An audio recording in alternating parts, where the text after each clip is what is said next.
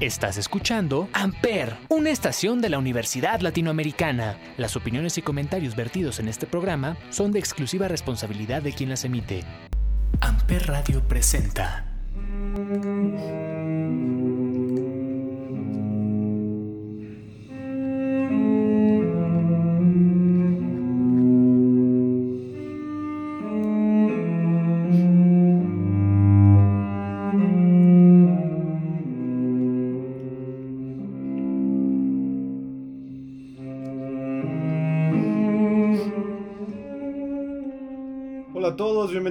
Jueves más a este podcast llamado 35 milímetros eh, de la Universidad Latinoamericana por Amper Radio y como todos los jueves nos acompaña Olivier. Olivier, ¿qué tal? ¿Cómo estás? Hola Ismael, buenas tardes a los que nos escuchen. Este aquí, contento de estar una vez más en 35 milímetros por Amper Radio. Así es, y pues bueno, como todos los jueves en este podcast le dedicamos a hablar de cine y de películas que pues bueno tengan alguna eh, historia interesante y en esta ocasión nos vamos a centrar en un movimiento cinematográfico que es el cine europeo del siglo entre 20 y 21 con una lista de directores que fueron parte de este movimiento o que siguen siendo parte del mismo. Sí, pues el, cine europeo en general, ¿no? Es muy, es muy vasto, la verdad es que muchos, muchos directores, muchas buenas películas, pero vamos a centrarnos en algunos de los directores más famosos de, de Europa. Sí, hay que aclarar un poco de que el cine europeo, pues, es un movimiento que está muy orientado también al teatro y mucho al cine de autor. Eh, está un poquito alejado de toda esta parte hollywoodense de la acción o de los efectos especiales o un poquito más convencional, sino que este cine a mucha gente incluso le parece que es muy lento o hasta aburrido, pretencioso, ¿no? Es un cine más de arte, ¿no? Más, relacionado con el cine de arte, el cine de autor, un poco más profundo, podría decirse. no, no tan comercial como el cine de Estados Unidos, sobre todo, ¿no? Si los comparas, pues no, nada que ver en cuanto al tipo de producción. Así es, pero pues nos ha dado grandes artistas que pues la mayoría pasaron a la historia y vamos a empezar con el primero que mucha gente lo considera el más grande director del siglo XX un director que pues cambió mucho la forma en la que concebimos el lenguaje cinematográfico y la forma de escribir un guion eh, en cuanto al diálogo, ¿no? Aquí el diálogo de él es muy importante y estamos hablando de Igmar Bergman. Sí, Bergman, ¿no? Que los, los que conozcan de cine ya seguramente lo habrán escuchado nombrar muchísimas veces porque es uno de los directores más, más conocidos. Él fue sueco, nació en 1918, murió a los 89 en el 2007 y bueno, era de Uppsala en Suecia, ¿no? Que bueno, todo este ambiente nórdico también se traducía mucho en sus películas, ¿no? En cuanto a, pues, sobre todo la fotografía, los colores, el ambiente más oscuro, ¿no? Digamos, se, se transmitía mucho a través de sus películas también. Sí, él, él tiene mucha... La, la, mayoría de la obra de Igmar Bergman a mí me parece que es muy intimista. Eh, retrata mucho como la psique de los personajes en situaciones en ocasiones un poco surrealistas, como ya veremos una película que ya mencionamos alguna vez, que es El séptimo sello, y otras que también son bastante comunes, o sea, situaciones cotidianas como sería, por ejemplo, Fanny y Alexander o, Secretos de un matrimonio. Sí, mm, Bergman, pues sí, es muy filosófico, ¿no? Sus, películas giran en torno a varios temas bastante serios, este, filosofía, y también tiene una relación muy importante con otras artes, ¿no? la música, el teatro. Es, es, un, es una, persona bastante... con un cine muy profundo, más allá de, lo visual. Sí, tiene una forma muy interesante de contar historias. Eh, a mí me parece que, que, el mejor ejemplo de cómo contar una situación común sería Secretos de un matrimonio. Eh, es una película muy curiosa porque lo que estaba leyendo es que cuando se estrenó esta película, en su natal Suecia aumentó considerablemente el número de, divorcios en la comunidad sueca por esta película. Pues sí, es que es una película muy cruda, ¿no? Que trata del matrimonio de una forma muy cruda, muy realista también, porque pues realmente el matrimonio no es algo que siempre sea felicidad, ¿no? Sino que es, es algo más, más allá. Y pues sí, la verdad es que Bergman influyó mucho en, pues, en todo el mundo con su cine y Y bueno, su propio país natal no fue la excepción. Sí, es una película que de hecho actualmente está con un remake, que es de... Bueno, no sé si es un remake, en realidad no lo hemos visto, pero lo que he escuchado es que sí es como una readaptación de, de esta obra de Igmar Bergman, pero convertida en serie, ¿no? Eh, con Oscar Isaac y, si no me equivoco, Jessica, Jessica. Jessica Chastain. Eh, es una película que nos habla justamente de un matrimonio que se está desmoronando por culpa de que el esposo pues la abandona la, a la esposa por un amante, pero ellos siguen como enamorados y habla justamente, tienen, tienen un soliloquio ahí muy interesante que habla sobre que no importa con la persona con la que estemos o pasemos el tiempo o incluso pasemos la vida, siempre estamos solos y siempre estaremos solos. Muy interesante ese soliloquio. Sí, habla mucho de la, de la soledad en pareja, ¿no? Aún en pareja. Sí. Y el que al fin de cuentas, pues siempre estamos solos, como dices. Como seres humanos vivimos realmente solos a pesar de que estemos rodeados de personas. Sí, tiene otra que ya habíamos hablado de, de esta cuando hicimos el especial de películas que tienen relación con filosofía, que es el séptimo sello. Sí, ya hablamos un poco de esta y esta, bueno, pues es el juego de ajedrez entre la muerte y un caballero que viene de la guerra, ¿no? Y que em, tienen discusiones en torno a la religión, a, filosóficas también, existencialistas, en torno a este juego de ajedrez, ¿no? Y la, la, muerte le dice, bueno, si tú pierdes te llevo, si tú ganas te dejo, te dejo seguir vivo, ¿no? Sí, es una película que habla mucho sobre la filosofía, que habla mucho sobre una crítica a las cruzadas a esta época en donde pues se peleaba en nombre de la religión y se peleaba, se peleaba en nombre de la iglesia. Y empieza este Igmar Berman con uno de sus clichés, que son los, sus actores fetiche. En este caso es este el, maravilloso Alex... No, ¿cómo se llama este tipo? Eh, ay, su nombre siempre se me olvida. Sí, es que es un, tiene un nombre medio raro. Es... Max von Sydow. que es el, el, exorcista de justamente de la película El Exorcista. el padre del exorcista, sí, justamente. Entonces, él, es sueco también. Sí, así es. Y tiene muchos actores fetiche. Otra, otra actriz fetiche de él es Liv Ullman, que sale igualmente en Secretos de un matrimonio y en una película muy rara de Igmar Bergman, que parece de las más raras, que se llama Gritos y Susurros. Una película que todo el tiempo estamos viendo el color rojo Sí, es una película con que se ve pues, totalmente saturada de color rojo, ¿no? Sí, sí, es muy, muy extraña. Y también sale en otra que creo que es de mis favoritas de verme, que es Persona. También sale ahí. Persona, claro. Lily Bullman, que es una película también que es. Gira alrededor de una enfermera que va a cuidar a una actriz que es muy famosa.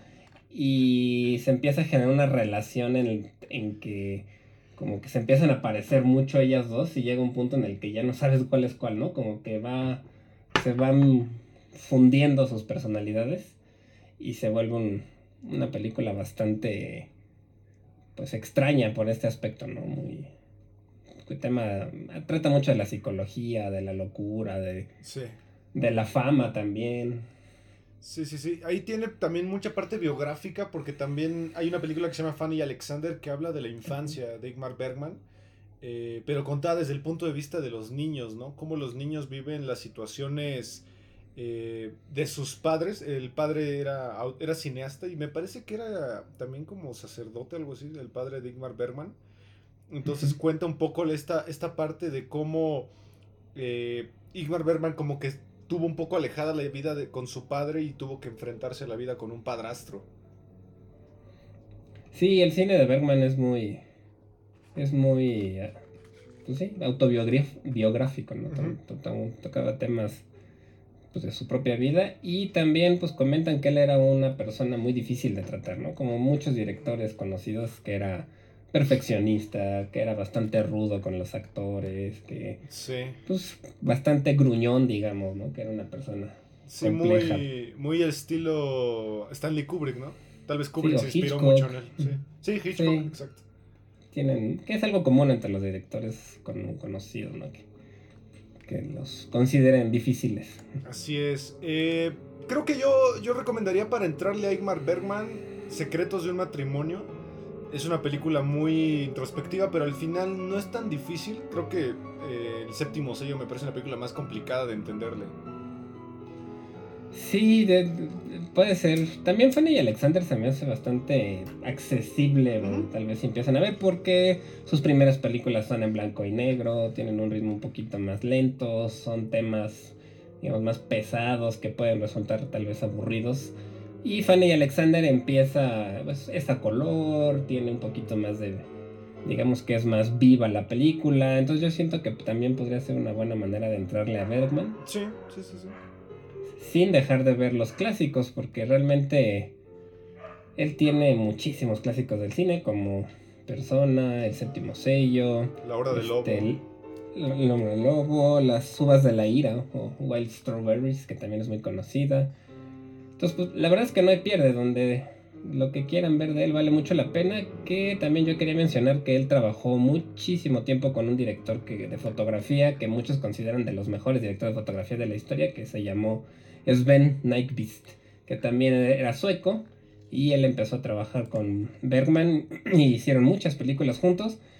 Y también trabajó con Tarkovsky, que es otro director del que vamos a hablar después. Entonces, siento que la carrera de Bergman con la de Sven Nykvist están muy unidas y es un, pues, también un director de fotografía muy, muy bueno. Así es. y ya murió también. Y Bergman fue bastante prolífico en cuanto a premios. Ganó cuatro Óscares, ganó eh, Círculo de Escritores Cinematográficos, ganó dos, cuatro, seis veces el premio de Cannes, eh, dos de películas y dos de Palma de Oro de jurado. Y también el Festival de Venecia lo ganó seis veces. Sí, él fue súper galardonado, pues tiene un total de 80, 80 victorias en distintos premios. Entonces sí, la verdad es que pocos más galardonados que Bergman y, más reconocidos hasta la fecha. Se le sigue reconociendo mucho. Así es, Igmar Bergman. Y de ahí vamos a pasar con uno que es bastante polémico.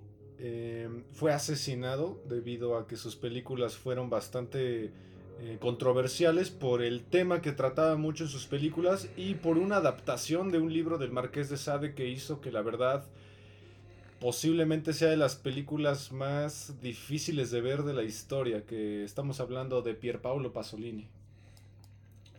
Sí, él también fue un, director muy controvertido italiano, nacido en 1922 en Bolonia y murió en 1975 a los 53 años, bastante joven, como dices, lo asesinaron y se caracterizó por un cine muy escatológico, podría decirse, muy crudo, muy explícito.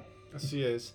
Eh, la obra más conocida posiblemente y la que estábamos diciendo ahorita es, es 120 días de Sodoma o Salo, como mucha gente la conoce, que es una película que es una adaptación del Marqués de Sade y que es una película sumamente, que creo que ya hablamos de ella, ¿no? En películas que son difíciles de ver. Difíciles de ver, sí. Una película que, que, es parte de una trilogía que se llama la trilogía de la vida, que es, eh, no, perdón, es después o antes, no me acuerdo, creo que es antes de la trilogía, pero que es la antesala a esta parte, que es el de Camenón, los cuentos de Canterbury y las mil y una noches. Pero esta película definitivamente rompió muchos paradigmas dentro del cine de esta época. Es una película, pues, pues ya vieja, es de 1975 y que en esta época todavía había, muchas prohibiciones. Sí, estaba muy, todavía había muchas más restricciones que ahorita en cuanto a la, censura, lo que se podía ver en pantalla, ¿no? entonces sí, él, pues, como que empujaba las barreras de lo que se podía legalmente mostrar en el cine. Y la verdad es que tiene pocas películas realmente. Su última película, pues, fue en el 75, precisamente la de Salo. Salo, así es. Pero tiene muchas adaptaciones de libros. Tiene, por ejemplo, Las Mil y Una Noches, que es este una adaptación. Y también tiene Los Cuentos de Canterbury, que también es una adaptación. Sí, él se ve que le, le gustaba la literatura, ¿no? Que ya adaptar el Marqués de Sade, pues ya es bastante, porque también sus libros y él mismo era pues fue una persona muy controvertida en su época. Sí, que también adaptó muchas obras, por ejemplo, que son medievales y también como de epopeyas épicas griegas, como por ejemplo Medea, tiene ahí una adaptación, y Edipo Rey, que también es Edipo Rey, una, adaptación. Sí, muy bien. Sí, la verdad es que, que pues era más culto de lo que podría tal vez este, parecer a veces por las imágenes que mostraban, ¿no? Sí, ahora hay, creo que hay que hablar de su asesinato. Es importante. Sí, a ver, cuéntanos, porque yo no me sé la historia así bien. Bueno, su asesinato se da porque mucha gente dice que los el presidente de Italia y que mucha gente del alto mando criticó mucho esa adaptación que hizo de Salo debido a que justamente hablaba de de la crítica al, Papa, de la crítica a los gobernantes, de cómo... Amper, donde tú haces la radio. De blancas, de prostitución infantil, etcétera, etcétera. Y se supone que fue, fue asesinado por un, un asesino sueldo, un extorsionador o algo, algo parecido. Y eh, pues bueno, se metieron a su casa unos ladrones y pues lo, lo asesinaron, ¿no? Por un, este, por un, se supone, un encargo. Pues sí, es que Italia es un país muy religioso por, obvias razones. Y, y, pues claro que era controvertido el tocar temas que pudieran criticar a la, a la iglesia, ¿no? Sí, ¿Cómo, ¿cómo le dirías al público cómo entrarle a Pasolini? Porque no creo que sea sencillo. No, la verdad es que no. Pues yo la verdad yo creo que me iría directo a la Saló, pero con la advertencia de que es una película para adultos, difícil de ver y que no es digamos, un, cine cómodo, ¿no? Hay que aguantar un poco de imágenes difíciles o crudas. Sí, ni familiar. Creo que es una película que hay que ver solo. Puede ser solo o, eh, amigos adultos, digamos, ¿no? no, es para niños, para nada. sí, sí, no es una película que en un domingo veas con tus papás, ¿no? Para nada. No, tampoco para ver con tus papás, ¿no? Sí, es una película más bastante incómoda, tiene muchas escenas explícitas de todo tipo, ¿no? Así es. Y bueno, vámonos con uno que sigue vivo para mi sorpresa. Ahorita me estabas diciendo que está vivo. Sí. Yo pensé que ya había fallecido y es uno de los máximos exponentes del cine francés, que es Jean-Luc Godard, que a mí me, recuerda mucho a, Woody Allen. Sí, Godard, que es un, director francés nacido en 1930 en París, Francia, y que fue pues de los principales de esta nueva ola francesa, ¿no? del, del cine francés que tenía unas características bastante, pues, pues especiales, ¿no? Todos estos directores que estaban en la nueva ola del cine francés, ¿no? Un cine más experimental. Sí, el cine francés a mí me, parece muy, muy, decía que era muy de Woody Allen porque para mí el fuerte de Woody Allen es la parte del diálogo, de la parte del guion eh, hablado y siento que lo rescató mucho de Godard, aunque al, final son contemporáneos. Según yo, Woody Allen pues, tiene casi la misma edad, ¿no? Sí, pues Godard tiene 90 y Woody Allen 80 y tantos. Sí, ya andan por ahí de la... son contemporáneos. Sí, la verdad es que, que sí. Yo, yo no sé, yo pensé que ya había fallecido, sinceramente, pero no. Sí, sigue vivo. Sigue vivo. Y bueno, para mí, la película más buena que he visto, por ejemplo, bueno, no, es que sea mejor que otra, sino que es la que más me llegó, es una que se llama Pierrot el Loco. No sé si la, has visto. No, creo que esa no la, vi como Bueno, para la gente que le gusta, por ejemplo, todo lo que es la educación o que son profesores, creo que es una película que, que deberían ver porque es una película que habla justamente sobre un profesor de, lengua española que le pasan mm. muchas cosas interesantes debido a que es despedido entonces se empieza a meter a, como a relaciones con otras personas que cometen crímenes. Entonces hace mucha introspección acerca de, mm, por ejemplo, si tú, tú que estás casado, tu esposa cometiera un crimen, ¿seguirías estando fiel a ella o si la alentarías a de, oye, pues entrégate, no sé? Pues sí, sí es una, pues una pregunta que quién sabe, ¿no? Ya hasta que uno esté en esas circunstancias. o, una, o por ejemplo una infidelidad, ¿tú cómo la podrías manejar? Sabiendo que fue tu culpa en cierta parte, ¿no? Que le dejaste poner atención a tu esposa. Sí, sí, sí tiene... Pues sí, es que son temas complicados, ¿no? El saber que, que cómo reaccionaría uno, yo creo que hasta no estar en la situación no puedes saberlo realmente, ¿no? Sí, y es parte del cine europeo, ¿no? El cine europeo como que muestra mucho estas partes de, de problemas cotidianos pero que normalmente nos empatizamos con esos problemas hasta que los vemos reflejados en alguien más, ¿no? Sí, claro. Hasta que lo ves, te ves reflejado en alguien, a veces puedes darte cuenta de tus mismos errores, ¿no? Sí, Godard es muy bueno para esas partes, esa parte de la introspección en cosas muy cotidianas. Sí, él también tiene una serie de documental sobre la historia del cine, que es muy popular también que yo debo de aceptar que sí la vi, pero me pareció pesada porque es muy seria, o sea, es como... puede resultar aburrido a veces, porque creo que su ritmo es un poco lento.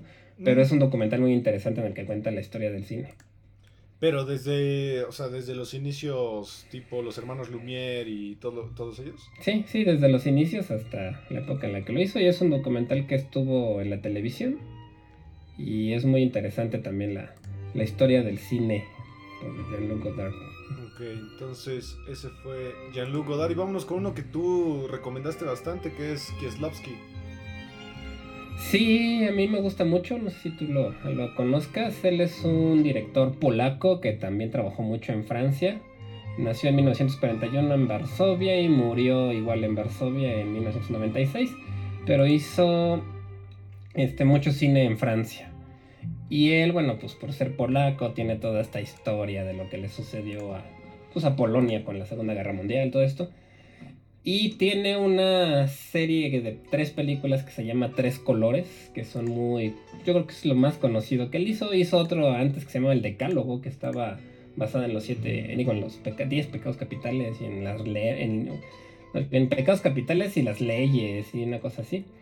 Y este... Y bueno, es, sobre todo yo recomiendo los tres colores, este, azul, blanco y rojo, que están basados en los colores de la bandera de Francia y tratan sobre los ideales de la Revolución Francesa que era la libertad, la igualdad y la fraternidad. Son las de... Cada película retoma eso. Son las de esta actriz, esta Juliette Binoche, ¿no?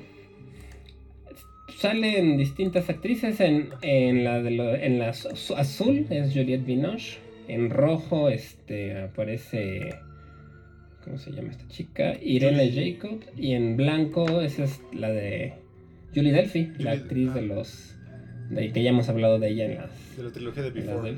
En la, trilogía de Before. Y cada una pues tiene un tema específico. Y la verdad es que las tres son muy buenas películas, la fotografía es muy bonita porque aprovechan mucho el color de cada película para ambientación, la iluminación. Y bueno, son tres historias distintas, pero que tienen esta, digamos, unión en los colores de la bandera y en los ideales de la Revolución Francesa. Entonces en la, en la de azul es una mujer que es Juliette Binoche que se le acaba de morir su familia, su esposo y su hijo mueren en un accidente, ella se queda sola y es pues como está lidiando con la pérdida. Luego en blanco, que a mí es la que más me gusta, o por lo menos se me hace la más accesible porque es prácticamente una comedia negra, es un, un polaco que se casa con una francesa, y la francesa se quiere divorciar de él y lo trata horrendo durante toda la película. Es Julie Delphi aquí la odias porque de verdad lo trata muy mal a este chico polaco. Y pues son todas las aventuras que vive él para... Primero para tratar de recuperar a la esposa y luego para vengarse de lo que le estuvo haciendo en el divorcio. Entonces está, está muy interesante. Y Rojo es una relación muy extraña entre una chica joven y un hombre ya grande que era un, es un juez que vive solo y que ella se da cuenta que espía a sus vecinos. Tiene como... Les intervino el teléfono y se pone a escuchar todas las conversaciones de los vecinos. Ella lo conoce porque atropella sin querer a su perro y se lo lleva, oiga, le atropella a su perro y, ahí se conocen y pues entablan una relación no amorosa, sino más bien pues amistad entre un hombre grande y una mujer más joven. Está muy interesante las tres películas. Y pues es lo más conocido de, de Kierlowski, aunque tiene bastantes otras cosas bastante bonitas también. Es un, a mí me gusta mucho. Lo que estaba viendo es que antes de morir empezó a escribir un guion para adaptar la Divina Comedia de Dante Alighieri y nunca la terminó por su muerte. Sí, falleció antes de, de terminar ese, ese proyecto. Y sí, tiene los, el Decálogo, que son, es miniserie, yo creo que es lo segundo más conocido de, después de su trilogía de los tres colores. ¿Con cuál recomendarías empezar? Pues yo vería las tres, la verdad, las tres son buenas películas, son bonitas, pero tal vez la más accesible sea la de blanco porque es una comedia. Azul es muy bonita, pero es muy triste, son de esas películas que la ves y te presiona un poquito el corazón. Y rojo tal vez es un poco la, la, la que a mí menos me gustó, pero también vale la pena. No tienen cronología. No, no es lo. Las historias no están relacionadas entre sí. Por ahí en la de Blanco hay un cameo de, de esta Este, Violet Binoche sale por ahí, pero no tiene que ver nada más como que se ve de fondo. pero, Ah, ok, ok. pero, pero no están las, las historias no están conectadas ni tienen secuencia, las pueden ver en cualquier orden y, y no hay problema. Perfecto. Entonces, Krzysztof Kielowski de eh, Varsovia. Ahí- Polaco que trabajó mucho en Francia también. Perfecto. De ahí nos vamos con uno que es emblemático dentro del cine europeo. Posiblemente uno de los cineastas más importantes junto con Igmar Bergman. Y en mi opinión uno de los más difíciles. La verdad las películas Sí. de él... Hay veces que no le entiendo nada a lo que está pasando. Y dos, dos de ellas las tuve que ver dos veces para medio agarrarle, que es Andrei Tarkovsky. Famosón ya. Sí, la verdad es que Tarkovsky es difícil, es difícil. Él es ruso. Él este, bueno, fue ruso, nació en 1932 y murió en 1986 en Francia. Y bueno, él estuvo exiliado de Rusia mucho tiempo porque el gobierno lo perseguía por sus películas, ¿no? Como estaba justo en la época del comunismo, lo consideraban, bueno, su contenido era, digamos, contra el, el sistema ruso, ¿no? Entonces, pues él se tuvo que ir exiliado de Rusia, pero sí hizo mucho cine en, en Rusia y pasó por varios países como Suecia, Francia. Ok. Yo, yo la primera que vi de él se llama La infancia de Iván. No sé si la has visto. Es una película que Sí, habla de un sí. niño que el- a sus papás los matan los nazis, si no me equivoco.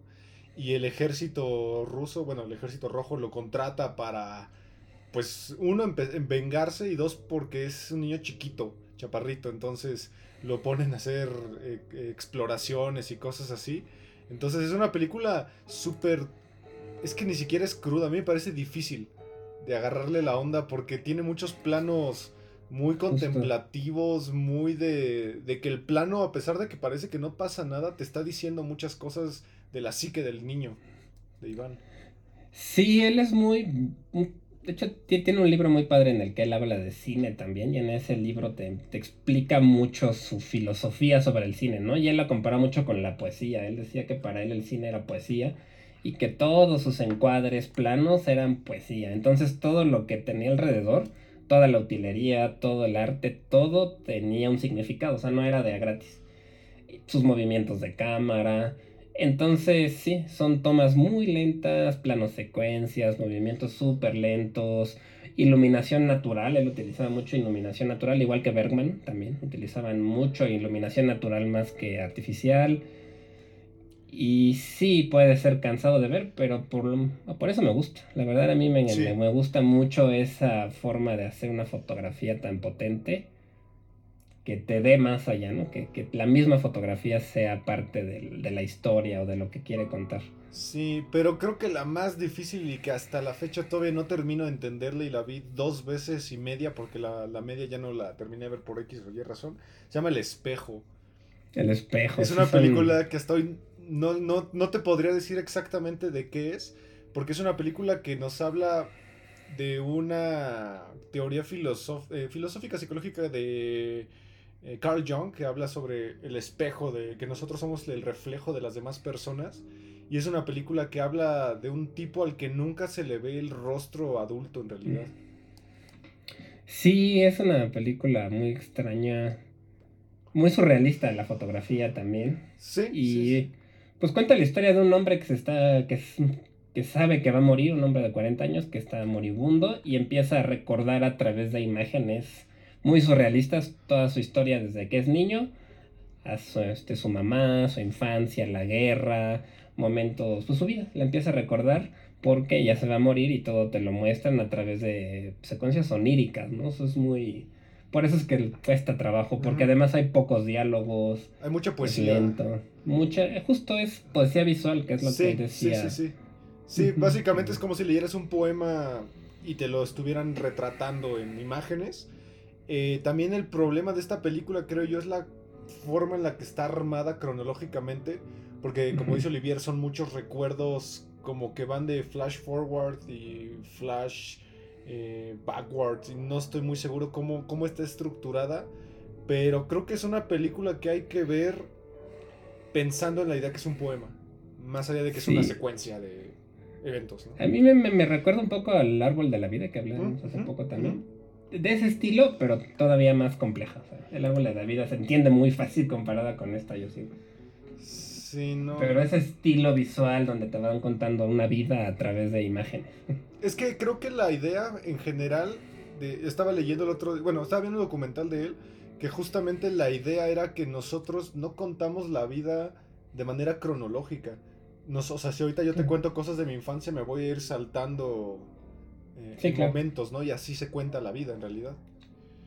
Sí, él lo compara, creo que lo escuché, que lo comparaba con, con, esas imágenes que uno tiene de recuerdo de la infancia, que te acuerdas de algo, pero no de la situación, sino de una pared, de un juguete, de algo de tu casa, de cuando eras bebé, o sea, como ese tipo de imágenes que te acuerdas, pero no es que tengas el recuerdo súper claro, sino son esas imágenes que se nos vienen como en sueños de recuerdos que tuvimos. Sí, a mí me parece que él está muy influenciado por Luis Buñuel. Sí, esta parte es muy surrealista también, sí, sí tiene mucho que ver esa parte de la, de la imagen. Y sí, el, espejo a mí me gusta. La que más me gusta de él, y creo que es una de las más sencillas, entre comillas, se llama El Sacrificio. Es de las últimas películas que hizo. Creo que es la última. La, última que hizo realmente. La hizo esa en Suecia, ya que se había ido de Rusia. La fotografía la dirige Sven Nykvist, que también trabajó con Bergman y cuenta la historia de un... Están en una isla de Suecia, una familia, porque saben que ya está a punto de empezar la Tercera Guerra Mundial. Y entonces está como la... Es como la conversación de, cómo ayudar o evitar que suceda esto, qué hacer, porque ya saben que ya viene ahí la, la guerra mundial. Y tiene una secuencia que a mí me encanta que la grabaron en tiempo real. hay una casa que se quema y la cámara se va haciendo poco a poquito, se va moviendo desde que se enciende la casa hasta que acaba de prender todo el incendio. Entonces fue una, una secuencia que la pudieron grabar solo una vez porque de verdad quemaron una casa. Y es una, a mí me gusta mucho porque es una, es muy bonita, es, es, poesía. Que también reigadas el director mexicano, siento que tiene mucho que ver con Tarkovsky. O sea que porque es una fotografía así muy lenta, muy pensada, pero que cuesta realmente hacerlo, ¿no? Cuentan que Tarkovsky era de los que si estaba movido el florero de atrás tantito más de lo que él quería, repetía todo, ¿no? Y se enojaba y hacía drama porque él era perfeccionista así a un nivel enfermo. Sí, creo que es una característica propia de los europeos, ¿no? Porque al final de cuentas eh, Kubrick también era de este estilo eh, el primero que mencionamos también, Igmar Bergman, era de este estilo. Y que creo que de la lista, Tarkovsky sería el último al que yo le entraría si no conociera cine europeo. Es muy difícil. Sí, empezar por Tarkovsky, a menos que de verdad te guste, o sea, que, que ya tengas esas ganas, sí es complejo, ¿no? Tiene una que se llama Stalker, que también más o menos entiende. Que es ahí mm. tal cual un acosado, un tipo ahí medio raro que anda siguiendo a la gente. Pero sí, sí, sí, sí es difícil. Sí, no es nada convencional, es cine de autor al 100%. Eh, pero creo que si alguien aquí estudia cine es, una, es un must. Tiene que ver forzosamente Tarkovsky para entender muchas cosas de, de cómo una imagen, una, una, imagen estática puede decir mucho, ¿no? O, bueno, casi estática puede decir mucho de, de lo que está pasando en pantalla. Sí, aquí realmente se trata mucho de fijarse en los detalles y en apreciar la fotografía con paciencia, ¿no? Porque no son historias rápidas que entienda uno, sino que tiene que, pues, digamos, poner un poco más de sí mismo para, sí. para entenderle. Yo siento que Kubrick eh, se inspiró mucho en él para hacer, por ejemplo, Barry Lyndon. Que Barry Lyndon tiene unas secuencias muy tardadas donde no está pasando, parece que no está pasando nada pero el lenguaje cinematográfico y la fotografía y, el paisaje te está diciendo todo, ¿no? Sí, justamente tiene mucho, mucho que ver. Él tiene otra que se llama Solaris, que hicieron un remake con Josh Clooney, que es de ciencia ficción, pero también es... Ahí, ahí también está un poco casado con, ¿cómo dices? Con este Kubrick por la de 2001. Esta de Solaris también es, este, ciencia ficción en el espacio. Y un poco muy extraña también, la verdad. Claro. Sí, creo que Tarkovsky sí sería el último al que hay que entrarle. Y hay que entrarle con. Hasta con un poquito de estudio cinematográfico. O sea, que vean algún documental de, de planos, de movimientos de cámara, de lenguaje, para que tal vez entren un poquito más en la convención, porque sí es un cine muy, muy raro. No raro, es eh, poco convencional tal vez. Sí, y sí es... Sí, la verdad sí, sí, de, los que hemos hablado yo creo que sí es el más complejo. Sí, porque el siguiente es uno que tiene una película que a mí me gusta muchísimo, tanto la original como su propio remake, que es este Michael Haneke. Eh, hizo una película que a mí me encanta que se llama eh, Funny Games, que tiene su propio remake, es una película súper entretenida. Sí, a mí Haneke se me hace tal vez el más accesible, aunque tampoco es que sea súper, digamos, convencional, pero tiene historias que sí se entienden mucho más fácil, ¿no? Él se caracteriza mucho por ser muy crudo. Él es austriaco, no, perdón, este, alemán. Nació en Múnich en 1942 y hace un cine muy crudo, muy, muy crudo, que tiene en algunos casos violencia, en algunos otros casos amor, y como tiene una película que es muy bonita que se llama Amor precisamente, Que, que, que, es muy cruda, pero por la situación que está pasando, tiene una que se llama Caché, que también es muy, este, igual, son, son historias crudas. Y algo que me gusta mucho de él es que le gustan los finales abiertos, nunca te cuenta como 100% todo. En algunas sí, Funny Games es más convencional, Amor también, pero tiene otras en las... Hay una que se llama Caché de 2005, que la última secuencia es un plano general de, una, de un montón de gente saliendo de una escuela y tú tienes que fijarte perfectamente en lo que está pasando para entender, porque ahí te da la respuesta de que lo que estás esperando durante toda la película te lo pone ahí, pero en un plano tan abierto. Algo así como ¿dónde está Wally? ¿no? Que hay tanta gente que tienes que fijarte qué está pasando. Y a mí eso me gusta, se me hace muy bonito. O sea, eh, que se atrevan a hacer algo distinto. Sí, creo que Funny Games también tiene alguna parte muy experimental, porque al principio la película va muy convencional. Eh, la, historia trata de dos casi adolescentes que se meten a casa de una familia de un, mamá, papá y chico. Y como que los tienen secuestrados, pero no es como un secuestro común, sino que para ellos es un juego. Están jugando a ser secuestradores, ¿no? Pero tiene una secuencia en la que rompe incluso como la cuarta pared y se atreve incluso a darle eh, reversa a, las cosas, a la, secuencia. Sí, como que. Sí, justo se, como que se rebobina la, la, película. y cambia, cambia la secuencia. Entonces, y el mismo personaje lo hace. Entonces, creo que es un experimento muy raro porque normalmente uno cuando va al cine se queda con lo que le presentan, ¿no? Y, tiene pues, que, aceptar lo que va a pasar, pero en esta película, este experimento de que el mismo personaje rebobina porque a él no le parece el, desenlace, se me hace increíble, se me hace fabuloso eso. Sí, la verdad es que es muy inteligente esa película y es, yo creo que de las de Home Invasion es de mis favoritos. Sí. Que es este género en el que se mete alguien a una casa y y bueno, y atormenta a una familia o algo pasa, Y su mismo remake es muy bueno, o sea, su mismo remake es interesante, es de Naomi Watts con Tim Roth y este Pete, ¿cómo se llama este, el chico este? Que, que me suena muy buen actor, Michael Pitt. Michael Pitt, sí. Yo la verdad me sigo quedando con la original, pero esta vale la pena si les gusta más, digamos, el cine estadounidense. La dirige él mismo, la dirige casi igual a la original, con, con los toques de que pues son actores más conocidos. Pero me gusta mucho, pero tiene varias. Tiene otra que se llama Video, que a mí me parece muy buena. Que es, es un chico de 14 años, también bastante atormentado. Este, está muy interesante. Yo vi una que se llama Código Desconocido, eh, pero sé que la vi en inglés, no me acuerdo cómo se llama en inglés, pero que aquí rompe, rompe con muchas partes del cine tradicional porque también tiene estas secuencias muy largas en las cuales rompe con algo que se llama la dialéctica cinematográfica, que es esta parte en la cual, eh, como que si yo le pregunto algo a Olivier, Olivier me contesta a mí y luego yo le respondo algo. Aquí no, aquí como que parece que los diálogos fluyen de una manera eh, atemporal, quizá, quizá es la palabra. Sí, se sale de las convenciones del cine común, ¿no? Para, también para involucrar un poco más al espectador. Sí, como que él mismo vaya creando la idea de cómo, cómo respondería esta secuencia de, diálogos, ¿no? exacto. Tiene otra también que se llama La Pianista o The Piano Teacher, que es una película también muy extraña, muy ruda, y es una pues es una relación bastante sadomasoquista entre un, hombre y una maestra de piano. Ok. Ganó el premio del jurado de Cannes eso. Es una película también muy cruda, muy incómoda, pero tiene secuencias bastante incómodas, pero también está vale bastante la pena.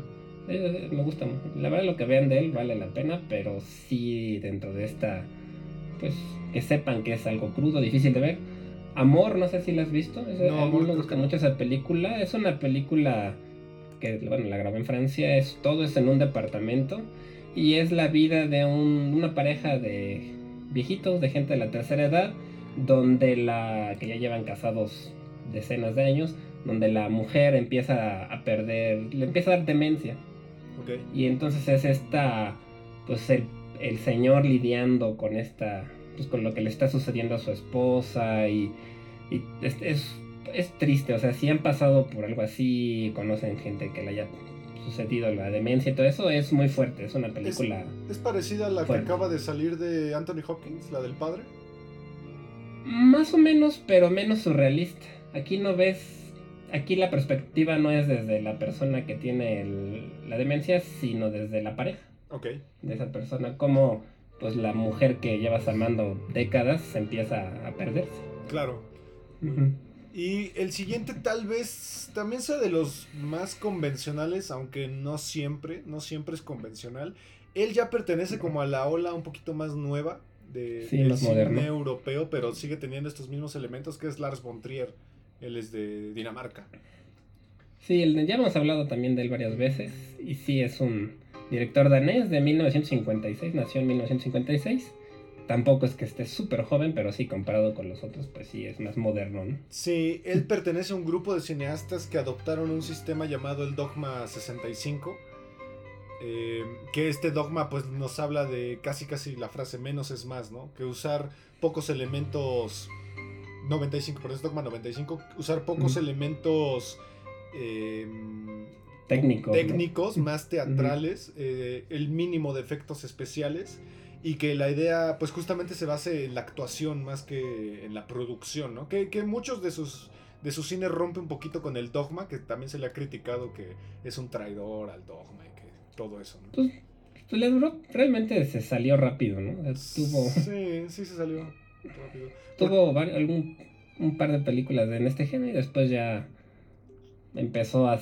porque la verdad es que sus películas tienen bastante producción ya todas las últimas que ha hecho. Sí, de hecho la, primera obra de él que pues ya rompe mucho con esta parte es eh, Dancing in the Dark con Bjork. Sí. Pero después regresa un poco a la parte del dogma con Dogville, que es una película que está hecha en un teatro, pero está montada como si fuera una obra de teatro y fuera un set real. Sí, Dogville es una película muy experimental. a mí me costó, la primera vez que la vi, sí me, como que no logré meterme. Hasta la segunda dije, ah, mira, ya esto, ya le agarré el cuál era el chiste. Pero sí es un teatro. Y toda la ciudad que es Dogville es un teatro. La gente vive en el teatro y solamente están pintadas líneas en el piso como para dividir. Sí. Tiene muchos planos cenitales, que es bien raro en el cine. O sea, es, muy experimental y se basa totalmente en las actuaciones, Es Nicole Kidman, ¿no? sí, Nicole Kidman. A mí me parece que, la, idea del cenital es justamente para evitar que se vea como las luces del teatro y todo eso, ¿no? Es como para darte la idea de que... Esa idea como claustrofóbica. Sí, sí, sí, para que se entienda y se alcance a ver también el escenario, toda la escenografía que montaron. Sí, muy oscura pero, pues, pero a pesar de eso, es, creo que es una película que sí te mete a la historia. Si le pones atención, si te dejas que te atrapes, sí te, te jala. Sí, pero en mi opinión, lo mejor que ha hecho Lars von Trier, a pesar de que fue una película muy polémica, a mí la que más me ha gustado es eh, la primera parte de la trilogía de la depresión, que es Anticristo. Que la trilogía la componen Anticristo, Melancolía, que ya hablamos de ella, y Ninfomaniac. Pero Anticristo a mí me, me, fascina porque, pues bueno, está uno de mis actores favoritos que es William Dafoe. Y habla de esta parte de una pareja donde uno es un psicólogo y por estar pues teniendo relaciones fallece su bebé y tienen que él tiene que lidiar con la depresión de su esposa y se van a una cabaña en donde ya se empieza a volver todo súper surrealista, ¿no? Sí, esta es una película que muchos consideran de terror porque tiene escenas bastante pues sí, que podrían entrar dentro del género de terror, aunque como tal no lo es, como dices, es muy surrealista, es muy poética también, tiene mucho... Pues sí, mucho... Es una película también muy explícita, ¿no? Ah, Sexualmente muestra escenas bastante explícitas. Sí, sí, sí, sí. Hay una parte donde empieza a convertirse en thriller, ¿no? Creo que ya al final se suele como un thriller. Eh, pero es una película que creo yo que para empieza convencional, pero deja de ser convencional casi a la hora. Y se vuelve una película en donde empiezan a, aparecer visiones de ella, de él. Hay una parte de un zorro, que es como la frase más icónica de la película, que es eh, el, caos reina. Eh, pero está dividida en capítulos. Eh, creo que es un acierto eso del capítulo porque siento que te da un respiro. Porque normalmente la película empieza cada vez a hacerse más y más intensa. Sí, justamente empieza como dices más convencional y se va sube y sube y sube y sube de tono hasta llegar a cosas surrealistas. E incluso la apertura, la apertura, la parte donde el bebé fallece, eh, está en blanco y negro y con una música sumamente tranquila en la cual por una parte está pasando un acto de amor y por otra parte está pasando un acto trágico, ¿no? Entonces con la música y la parte en blanco y negro y la fotografía en cámara lenta, eh, me parece una secuencia de apertura sumamente eh, hermosa, muy poética. Sí, a mí la, fotografía de que ha hecho él desde hace, pues desde, desde Dogville, yo creo, siento que es muy bonita también la fotografía que, y le gustan estas, la cámara lenta y súper lenta además, este, la, el blanco y negro o escenas igual, pues, como lo que hemos estado hablando, ¿no? Que son, digamos, más pensadas totalmente todo el plano del principio a fin. Sí, y al final él tiene muchas polémicas porque en un festival de Cannes él empezó a decir unas declaraciones que hasta lo acusaron de nazismo, ¿no? Sí, él... fue expulsado, creo, del festival de Cannes. Sí, algo comentó en Cannes y lo, lo acusaron de, de ser supremacista o algo así y y pues él es una persona que se caracteriza por decir lo que piensa y realmente pues no se echa para atrás, ¿no? O sea, como muy firme en sus opiniones.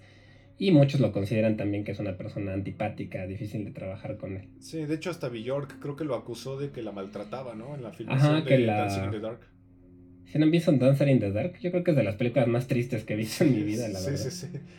Pero sí cuenta Bjork que la, pues, que la presionó tanto que que sí terminó ella. Pues creo que ya no ha querido volver a hacer cine, por eso. Sí, de hecho. Y bueno, la última película que dirigió es una que ya nunca pude ver, porque no, no sé por qué si quería verla, que es La casa que Jack construyó, que según yo también es una adaptación, ¿no?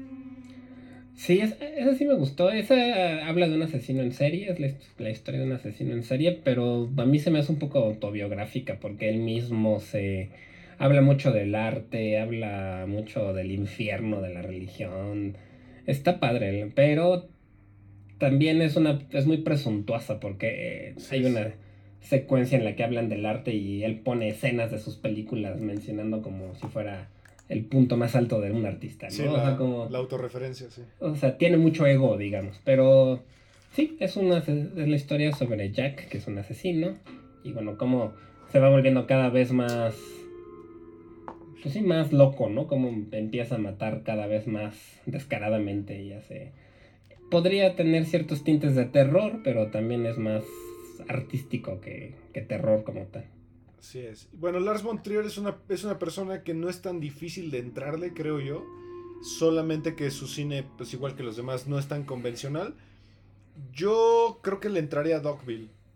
Yo también creo que es la más convencional dentro de lo experimental y la historia siento es un thriller. Sí. Que Nicole, Nicole Kidman es una mujer que está escapando de unos, de unos mafiosos y en un pueblo la, pues la, la ocultan, bueno, no la ocultan porque al principio no se sabe qué pasa, pero la, se queda en este pueblo y es como la relación que va entablando con la gente del pueblo. Sí, o melancolía, que ya hablamos de ella, no es tan difícil. Es más filosófica, pero no, no es difícil. No, no está compleja y, de melancolía la fotografía también vale mucho la pena, está muy bonita. Así es. Y pues bueno, el último de la lista es fuera de todo lo que esto del cine poco convencional. Este cine de animación es considerado posiblemente uno de los animadores más importantes de la historia, sobre todo por todo su trabajo y aportación a, al stop motion. y que estamos hablando de Jans Svankmajer de Checoslovaquia. Bueno, la antigua Checoslovaquia. Sí, la antigua Checoslovaquia. Él este, nació en 1934. Y sí, eso sobre todo muy conocido dentro del mundo del, del stop motion. Tiene una película que a mí me gusta mucho, que, que, es el, un remake de Alicia en el País de las Maravillas, hecho totalmente con stop motion y una niña real, ¿no? Entonces mezclan stop motion con una niña real y es un remake de Alicia en el País de las Maravillas, pero que a pesar de que no es de terror, como que sí te... Te incomoda. Te pone los nervios de punta, ¿no? Sí, te incomoda. sus, sus, muñecos, todo su arte es incómodo. Sí, él tiene dos que a mí me parecen maravillosos. Uno que es Fausto, que es una adaptación del poema de God. Y otra que es maravillosa, que es el pequeño Otik. No sé si la has visto, que es este bebé de madera. A mí también me gusta mucho. Little Otik es... Es incomodísima. Está loquísima también esa película, sí. Sí, es incomodísima porque eh, fusiona mucho la parte del real action con el stop motion, pero su stop motion, a pesar de que sí se nota que es stop motion, encaja muy bien. Y, y, la mayoría de su arte se relaciona más con los cortometrajes. Tiene uno que es el de comida, que son dos tipos que se citan como para comer, cenar, lo que sea. Pero el mesero no los atiende. Entonces ellos empiezan a comerse el plato, el mantel, sus zapatos, su ropa y se comen a sí mismos. Es maravilloso. Sí, la verdad es que es, la técnica del stop motion que utiliza es muy, es muy, muy buena, ¿no? la verdad está pues, hasta Wes Anderson podría verse inspirado en algo que haya hecho Jans Van Maher. Por ejemplo, Little Lotix, hay ahorita una serie en Apple que se llama Servant, que la el director de algunos capítulos fue Night Shyamalan y ese escritor que siento que tiene relación un poco con Lilotic porque esta es, un, una pareja que no tiene niños y por alguna razón encuentran como una rama que parece un niño, ¿no? Y lo empiezan como a cuidar como si fuera un bebé de verdad. Ok. Y bueno, en, en Little y la de Cervantes es algo similar. También tiene muchas adaptaciones de cuentos de Edgar Allan Poe, como La caída de la casa Oster, o también tiene El péndulo, el pozo y la esperanza que también viene mm. mucho de, Edgar Allan Poe. Y tiene uno muy, muy bueno que ahorita no me acuerdo el nombre, está en YouTube, que es de un tipo que está en una casa eh, pequeña y los órganos van entrando a, a la habitación para crear a una persona completa. Una persona, es sí. Es súper interesante ese De hecho, él, tiene muchos cortos que están muy buenos y todo de, stop motion. En YouTube está en la mayoría, yo creo que pueden ver.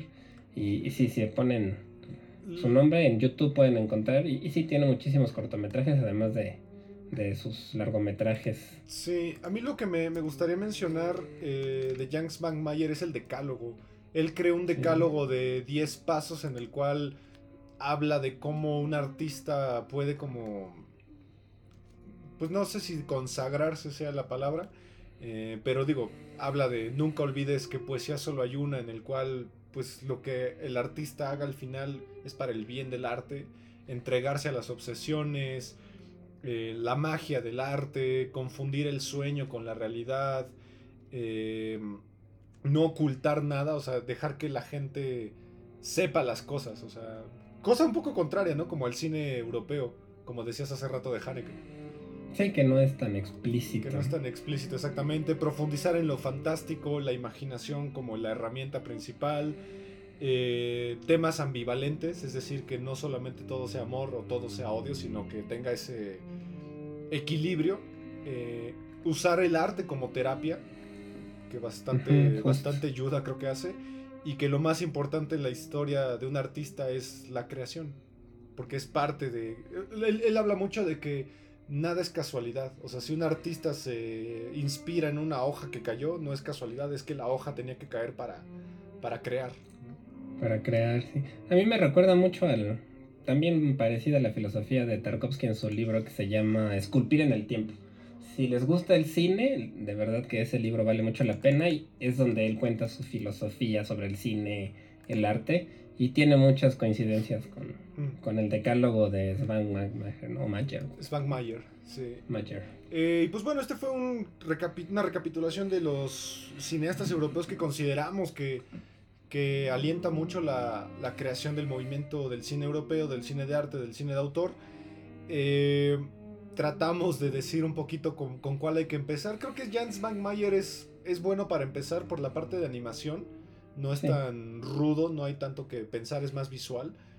Pero sí creo que Lars von Trier quizá o Haneken sea el más sencillo, quizá. Y al final Tarkovsky. Sí, definitivamente Tarkovsky hay que dejarlo hasta aquí. Allá tenga uno un poquito más de paciencia para este estilo de cine y, sobre todo también si te gusta la mucho la fotografía y toda la parte de la puesta en escena también vale mucho la pena.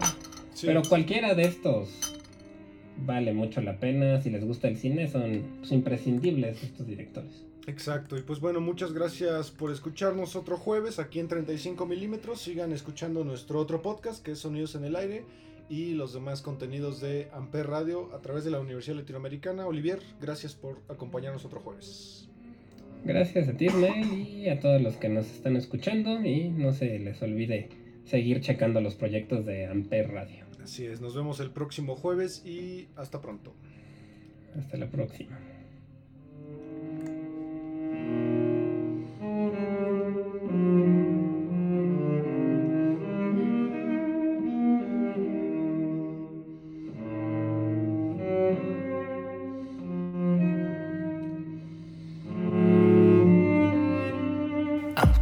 Presentó Amper, donde tú haces la radio.